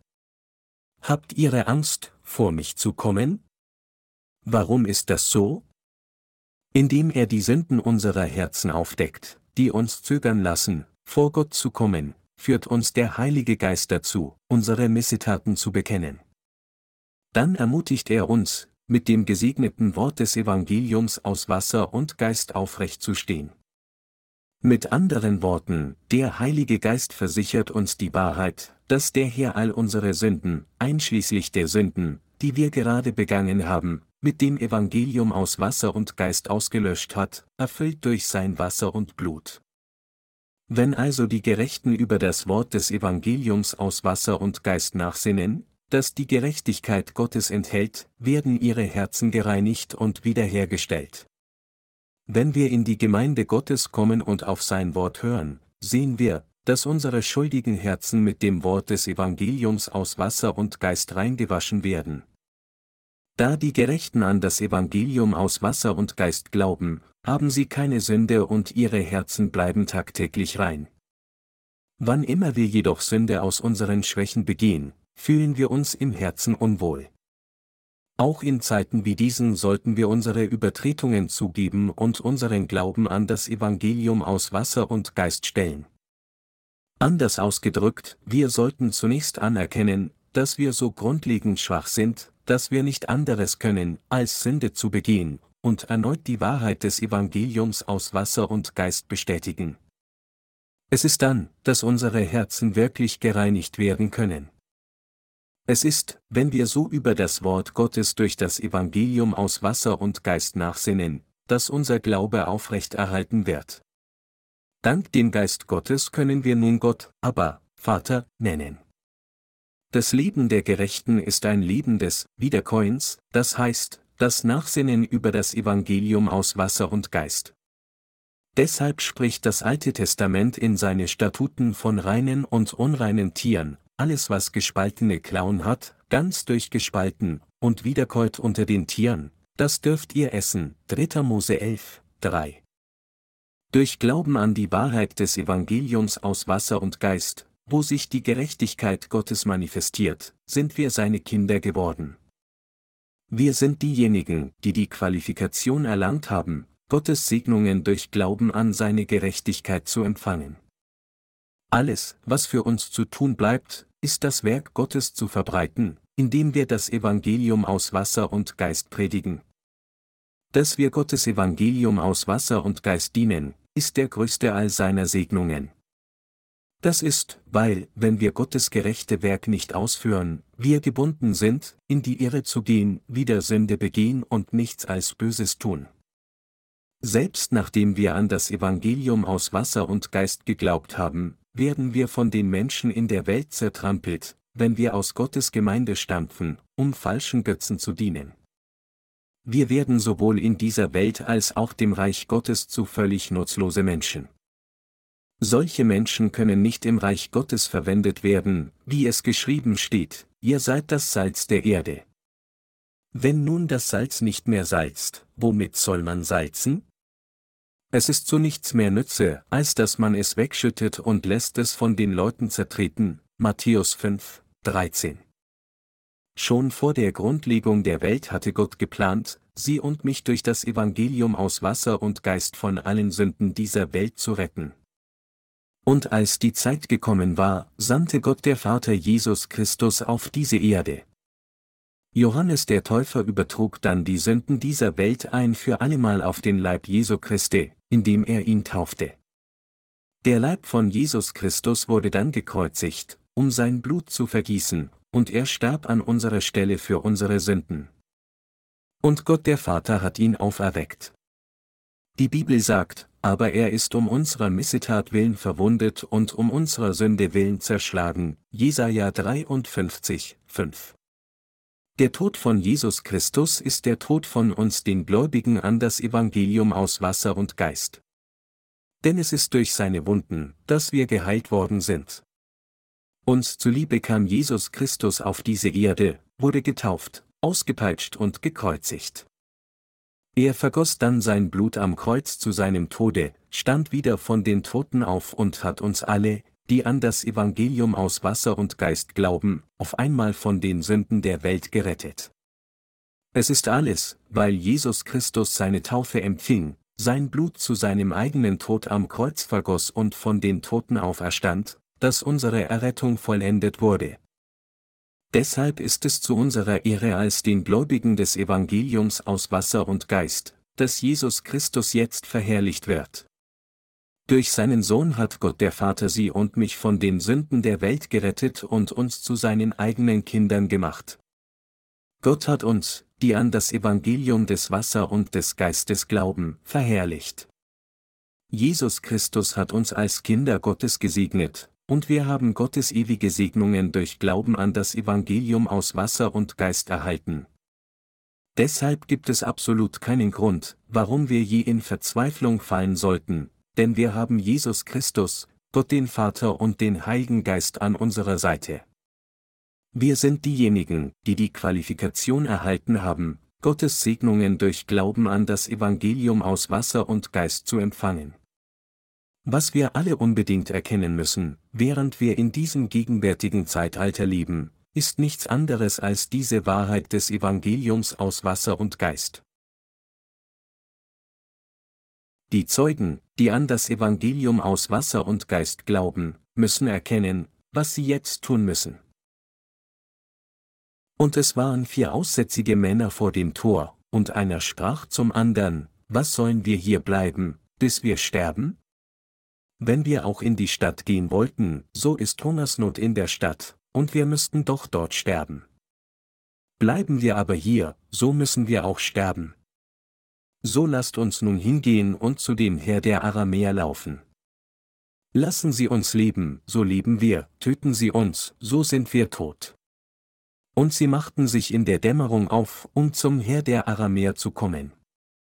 Und als sie vorn an das Lager kamen, siehe, da war niemand mehr da. Denn der Herr hatte die Aramäer hören lassen ein Getümmel von Rossen, Wagen und großer Heeresmacht, so dass sie untereinander sprachen, siehe, der König von Israel hat sich gegen uns verbündet mit den Königen der Hethiter und den Königen der Ägypter, dass sie über uns kommen sollen. Und sie machten sich auf und flohen in der Dämmerung und ließen ihre Zelte, Rosse und Esel im Lager, wie es stand, und flohen, um ihr Leben zu retten.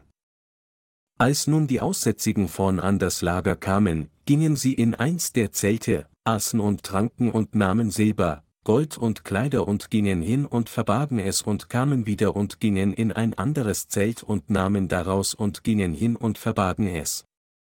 Aber einer sprach zum andern, lasst uns so nicht tun, dieser Tag ist ein Tag guter Botschaft. Wenn wir das verschweigen und warten, bis es lichter Morgen wird, so wird uns Schuld treffen. So lasst uns nun hingehen und es dem Hause des Königs ansagen. Es heißt hier, dass einige Aussätzige vor dem Stadttor saßen. Da sich diese Aussätzigen am Stadttor befanden, konnten sie entweder in die Stadt oder in das syrische Lager gehen. Die Aussätzigen hörten wahrscheinlich alle Wehklagen, die auf der anderen Seite des Stadttores zu hören waren, und sie hörten wahrscheinlich auch die Nachricht, dass die Menschen darin ihre eigenen Kinder aßen.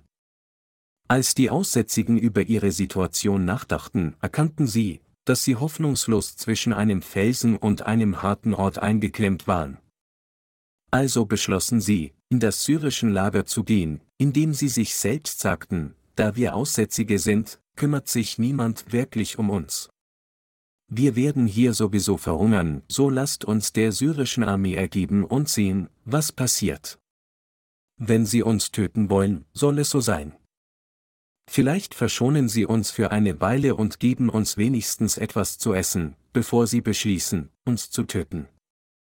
Da der Tod für diese Aussätzigen so oder so so gut wie sicher war, beschlossen sie, einen letzten Versuch zu unternehmen, um zumindest etwas zu essen zu bekommen, bevor sie starben.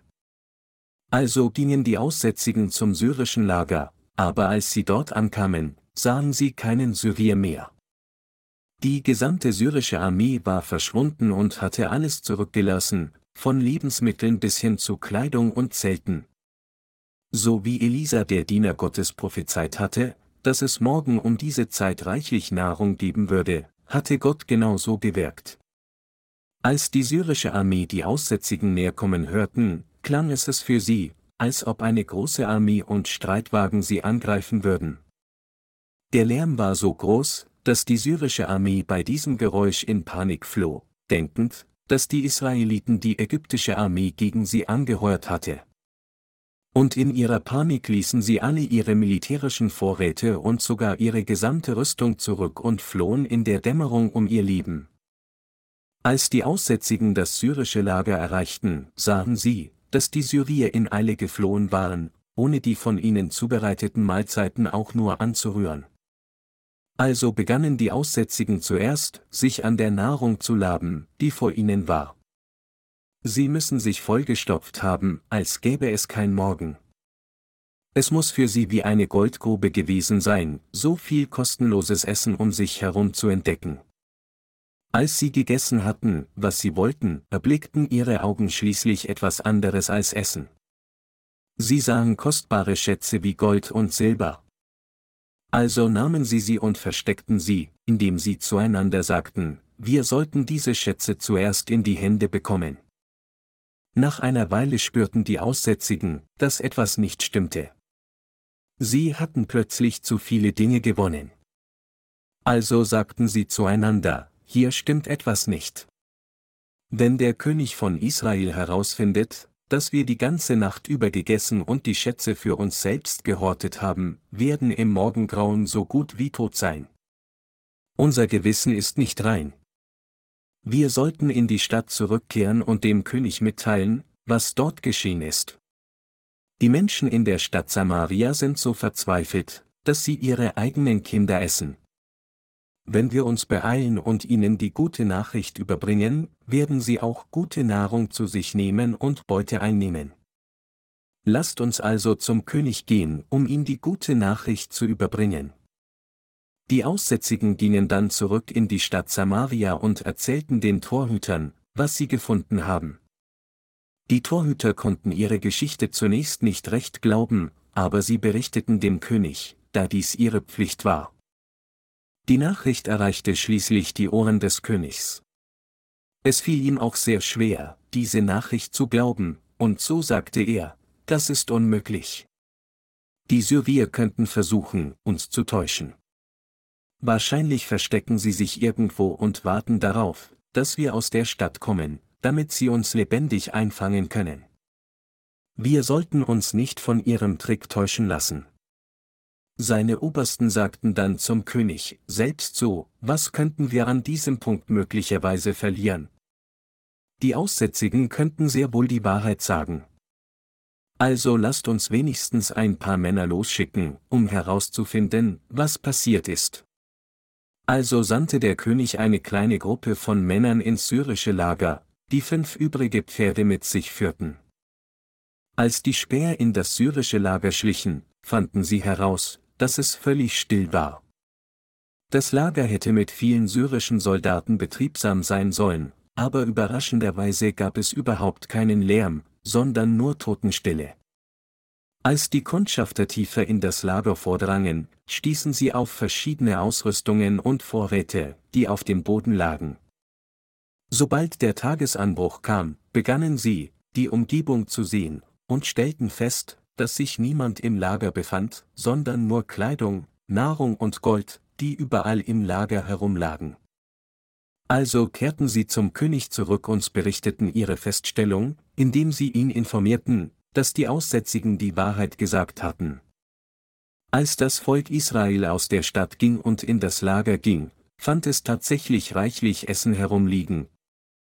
So gab es jetzt ein reichliches Angebot an Essen.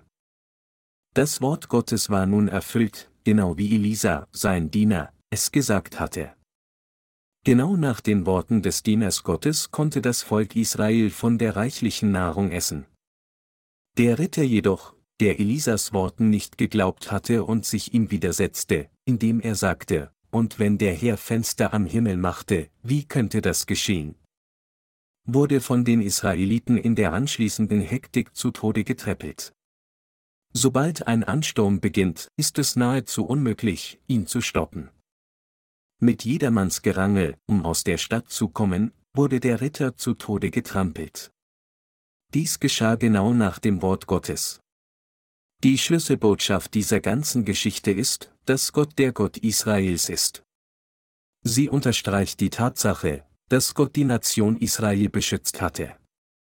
Es bedeutet, dass Jehova Gott der wahre König Israels ist.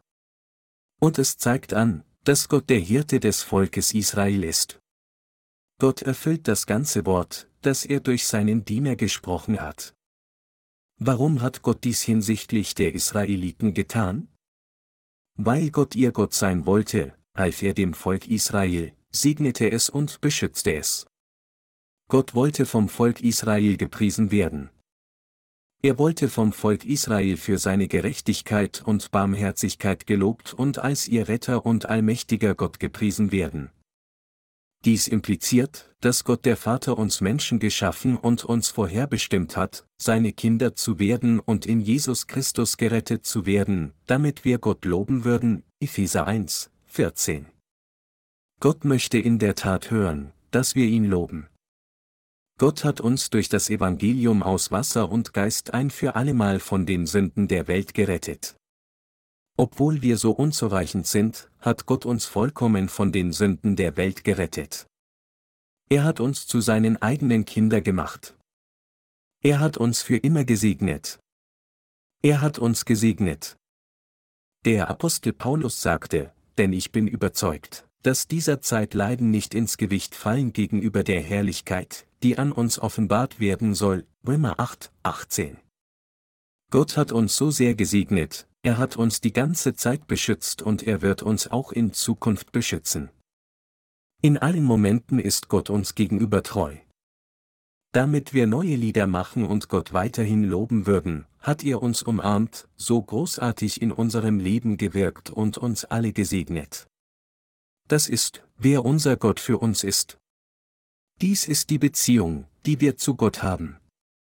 Gott möchte durch uns, die Gläubigen des Evangeliums aus Wasser und Geist, Ehre und Lob erhalten, und dieser Gott möchte der Hirte seiner Kinder sein, sie persönlich beschützen, sie segnen, sie ernähren und ihnen all seine Segnungen erteilen.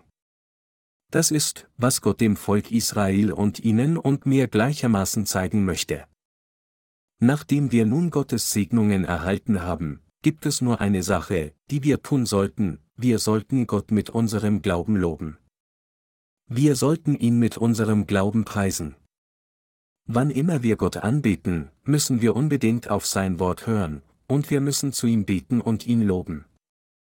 Den Lobpreis, den wir in unserem Gottesdienst singen, wird Gott dargebracht. Diese Lobpreisungen sind unser Bekenntnis des Glaubens gegenüber Gott. Es sind Bekenntnisse unserer Lippen, die Gott dafür preisen, dass er uns gesegnet hat.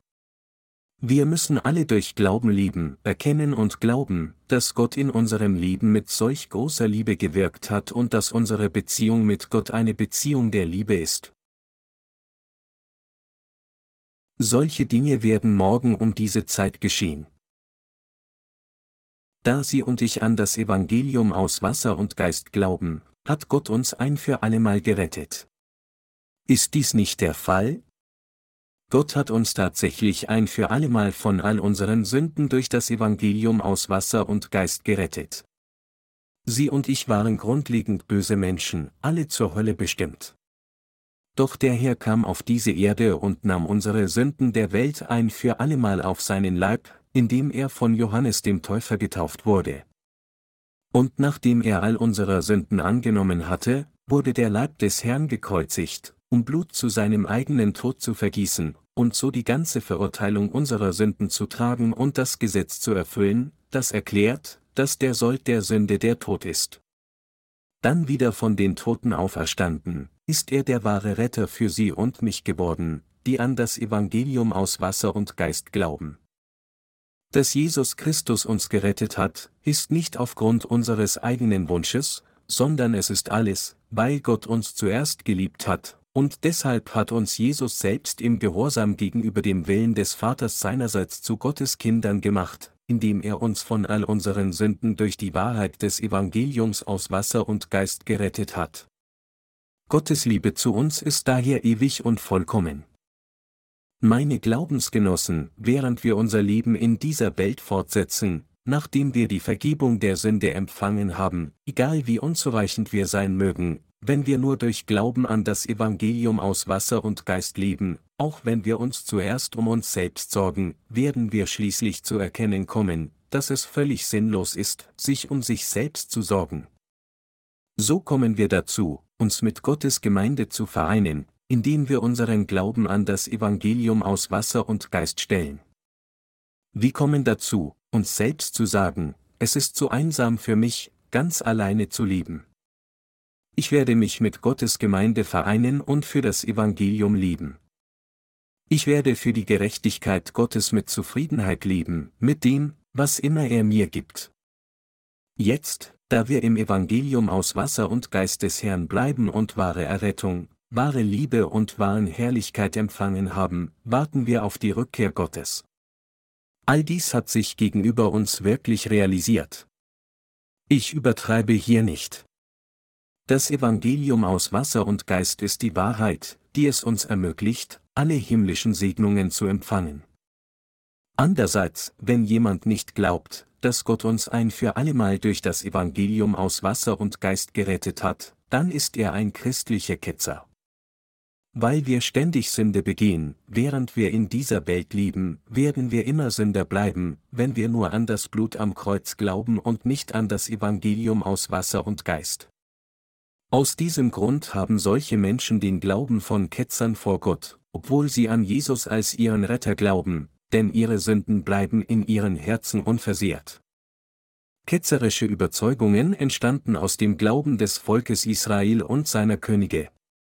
Sie müssen erkennen, dass auch heute Ketzer aus Christen hervorgegangen sind, die das Evangelium aus Wasser und Geist nicht kennen. Diejenigen, die immer noch nicht an Jesus als ihren Retter glauben, sind vor Gott keine Ketzer, sondern nur verlorene Schafe. Aber Christen, die bekennen, an Jesus als ihren Retter zu glauben und dennoch sagen, dass sie Sünde haben, wann immer sie aus ihrer Schwäche heraus sündigen, kennen das Evangelium aus Wasser und Geist nicht. Und deshalb müssen sie ihren ketzerischen Glauben aufgeben und an dieses Evangelium aus Wasser und Geist glauben. Der ketzerische Glaube ist wie folgt, obwohl Jesus die Sünden, die ich bisher begangen habe, bereits erlassen hat, erlässt er noch die Sünden, die ich in der Zukunft begehen werde. Also muss ich die Vergebung der Sünde durch Busgebete empfangen. Es sind solche Menschen, die Ketzer sind, die goldene Kälber als ihre Götter vor dem wahren Gott anbeten. In allen heutigen christliche Versammlungen glauben diese Menschen vergeblich an Jesus. Da Gott barmherzig ist, hat er uns, die Gläubigen an das Evangelium aus Wasser und Geist, ein für allemal vollkommen gerettet. Jesus Christus, der durch das Evangelium aus Wasser und Geist auf diese Erde kam, wollte für uns, die an das Evangelium aus Wasser und Geist glauben, der Gott der Errettung sein, und er ist tatsächlich unser Rettergott geworden. Es ist Jesus Christus, der uns vollkommen gerettet hat, wenn er gescheitert wäre, all unsere Sünden mit dem Evangelium aus Wasser und Geist auszulöschen, wie könnte er dann Gott sein? Jesus Christus ist der eine, der uns, die Gläubigen an das Evangelium aus Wasser und Geist, von unseren Sünden gerettet hat. Er ist der eine, der uns gesegnet hat, und er ist der eine, der unsere ewige Zukunft garantiert. Jesus Christus ist der Gott der Errettung, der uns einen solchen Segen verleiht, was für ein Gott wäre er schließlich, wenn er nicht einmal dies könnte? Wir Wiedergeborenen, die an das Evangelium aus Wasser und Geist glauben, sind so sehr gesegnet worden. Umso eifriger arbeiten wir für das Reich des Herrn. Während die Gerechten für eine kurze Weile auf dieser Erde leben, haben sie ihr Leben für die Verbreitung des Evangeliums aus Wasser und Geist niedergelegt. In Wirklichkeit sind wir, die Gläubigen an das Evangelium aus Wasser und Geist, viel gesegneter als diejenigen, die nur an das Blut am Kreuz glauben. Das ist, weil diese Menschen, die alle Zeit geglaubt haben, dass das Blut am Kreuz ihre Erlösung darstellt, immer noch nicht vollständig von ihren Sünden, um weiß wie Schnee zu werden, reingewaschen wurden. Im Gegensatz dazu hat Gott uns, die Gläubigen an das Evangelium aus Wasser und Geist, vollkommen gesegnet. Tatsächlich sind wir diejenigen, die ewige Segnungen von Gott erhalten haben. Deshalb ermahne ich Sie alle, Gott noch mehr zu gefallen, indem sie ihren Glauben an das Evangelium aus Wasser und Geist setzen und für immer die Gerechtigkeit Gottes loben, die er uns geschenkt hat. Vor allem ist es mein aufrichtiges Gebet, dass sie sich vor dem Evangelium aus Wasser und Geist und Gott niemals zu einem Ketzer werden. Wer sind die wahren Ketzer in Gottes Augen? Sind es nicht diejenigen, die nicht an das Evangelium aus Wasser und Geist glauben? Der Herrgott hat das Erlösungswerk an nur einem einzigen Tag vollbracht. Weil einer der israelitischen Ritter dies nicht erkannte und auch nicht daran glaubte, wurde er von dem Menschen zu Tode getrampelt. Meine Glaubensgenossen, versuchen Sie immer noch, von Ihren Sünden durch Glauben an das Blutvergießen Jesu am Kreuz gereinigt zu werden, alles vergebens?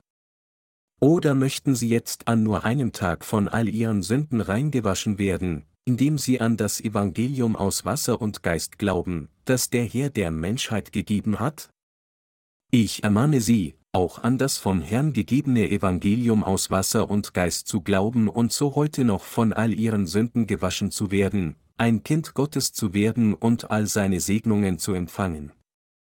Jetzt, in diesem gegenwärtigen Zeitalter, können diejenigen, die nicht an das von Herrn gegebene Evangelium aus Wasser und Geist glauben, ihre Sünden nicht für immer abwaschen, und deshalb sind sie zu Ketzern geworden. Jetzt, wo sie an das Evangelium aus Wasser und Geist glauben, bitte ich Sie, Gott für die Tatsache zu danken, dass Ihr Herz frei von Sünde geworden ist und dass Sie Gottes ewige Segnungen empfangen haben. Ich hoffe und bete, dass all die himmlischen Segnungen, die der Herr Ihnen gegeben hat, zusammen mit dem Evangelium aus Wasser und Geist immer in Ihrem Geist bleiben würden,